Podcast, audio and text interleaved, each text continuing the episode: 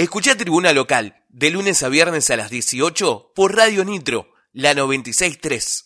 Segundo bloque en el aire de Tribuna Local, estamos llegando ya a la media hora de programa. 29 minutos han pasado de las 18 horas, estamos en vivo en Radio Nitro, la 963, www.nitrotandil.com. Recordá que nos puedes mandar tu mensaje al 2494-644-643, 2494-644-643 que la radio está en las redes sociales, la encontrás en Instagram y Facebook como Radio Nitro Tandil, que podés ir al canal de YouTube, buscas Radio Nitro Tandil y te suscribís. Ahí vas a ver contenido especial, contenido audiovisual armado especialmente para, para esa plataforma, no solamente lo que salga al aire en la 96.3, todo lo que sale al aire, sí, en la 96.3 lo encontrás en Spotify. Buscás lo mejor de Radio Nitro Tandil y ahí puedes revivir las entrevistas, los segmentos y todo lo que salga al aire en esta emisora. Como por ejemplo vas a poder escuchar esta entrevista que vamos a hacer nosotros ahora en este preciso momento porque ya estamos eh, en comunicación telefónica con eh, Fabio Salgado, presidente del Club Juventud Unida, Fabio, te habla Martín Rosito de este lado, estamos con Facundo López, bienvenido a, Tribuna Local. Hola chicos, buenas tardes, ¿cómo están? ¿Cómo, cómo está? ¿Todo bien nosotros de este lado y, esperemos que, del tuyo también? Sí, sí, sí, todo en orden. Acostumbrándonos todas las semanitas a las nuevas medidas. De las nuevas medidas, es todo un tema ese, ¿no? Sí, totalmente. La verdad que, que bien desde el año pasado ha sido bastante crítico todo lo cuanto es al club, al deporte y al poder sostener durante el tiempo, ¿no? Lo que es eh, lo que va a ser cuando arranque la competencia. Y ha, sido complicado el hecho de, trabajar en este contexto, porque yo recién hablaba en el anterior bloque cuando contaba que íbamos a hablar con vos, que no ha sido un año fácil para ninguna institución deportiva, en realidad para casi ninguna persona de, del país, pero para las instituciones deportivas específicamente han sufrido mucho el hecho de, no poder abrir sus puertas, de, no poder realizar actividades. ¿Cómo, cómo fue el caso para, para Juventud Unida?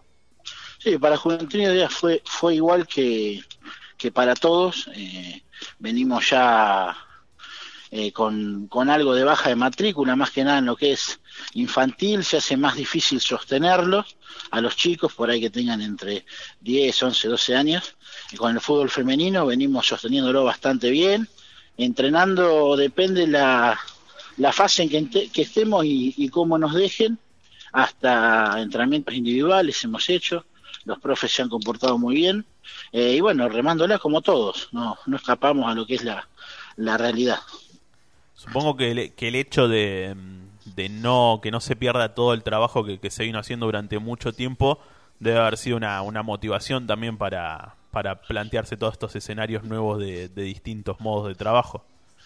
Sí, eso, eso fue gracias a la profesionalidad que tienen cada uno de, los de la gente ¿no? que trabaja con, con nosotros, el seguir, empujar, muchas veces también acompañar psicológicamente ante problemas que van surgiendo, eh, porque no es fácil, ¿viste? No, ha sido un año y medio complicado y, y hoy yo te digo, vamos a ver si ahora eh, con, con esta nueva fase va a haber un nuevo pedido de los clubes hacia el municipio, a ver si se puede extender un poco más el horario y, y poder realizar algún tipo de, o sea, hacer fútbol con contacto. Así que esperamos que, esperemos que esto nos vuelva a traer otra vez los chicos al club.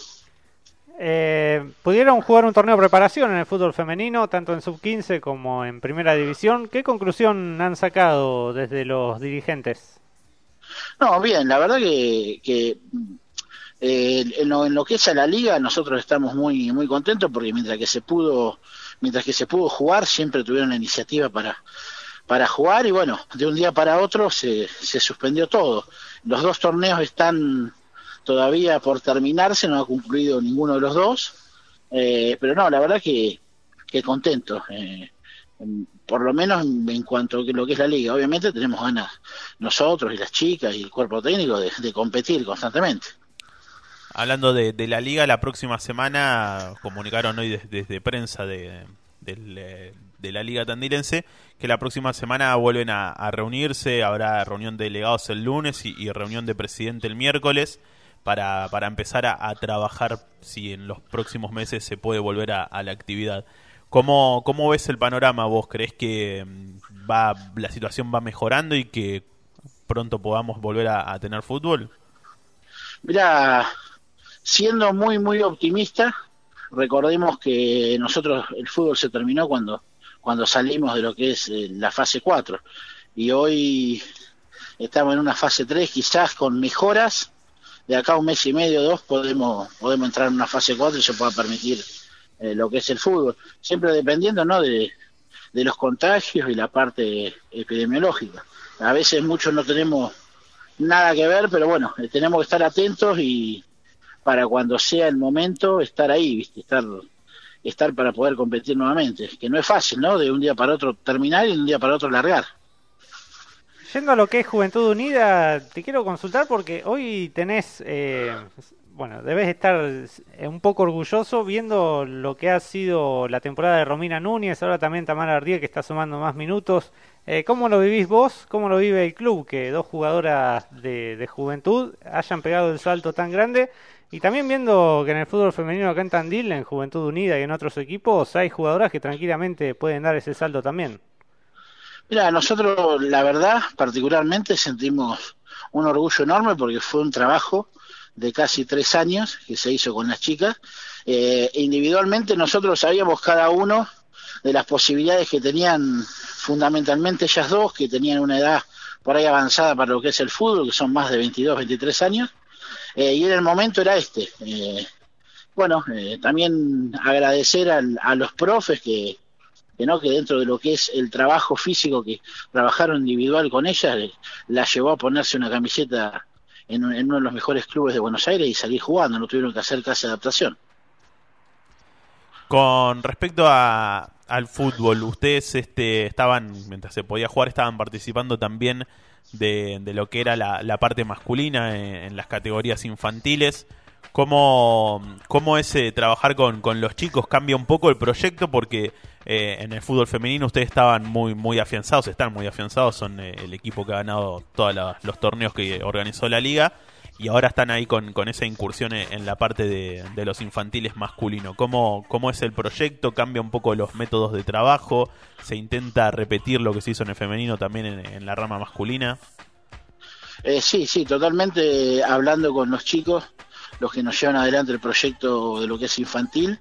Nosotros arrancamos también hace dos años y medio, tres, con una escuelita de Babi y el proyecto nuestro era de tres a cuatro años eh, tener las infantiles. Llegó un poquito antes, la matrícula del Babi que tenemos es de más de 120 chicos antes de que pasara todo esto en la pandemia. Y nuestra idea fundamentalmente es que es nutrirnos de nuestro propio Babi una categoría por año. Hoy lo estamos consiguiendo. En lo que es décima es completamente nuestro novena hay algunos chicos que han venido de otro lado, con igual que, lo que es la octava. Así que bueno, la verdad que entusiasmadísimos con eso también, porque estamos intentando trabajar de la misma manera, son proyectos por ahí a largo plazo y si vos te fijás, eh, nosotros venimos trabajando con la misma gente ya hace tres años.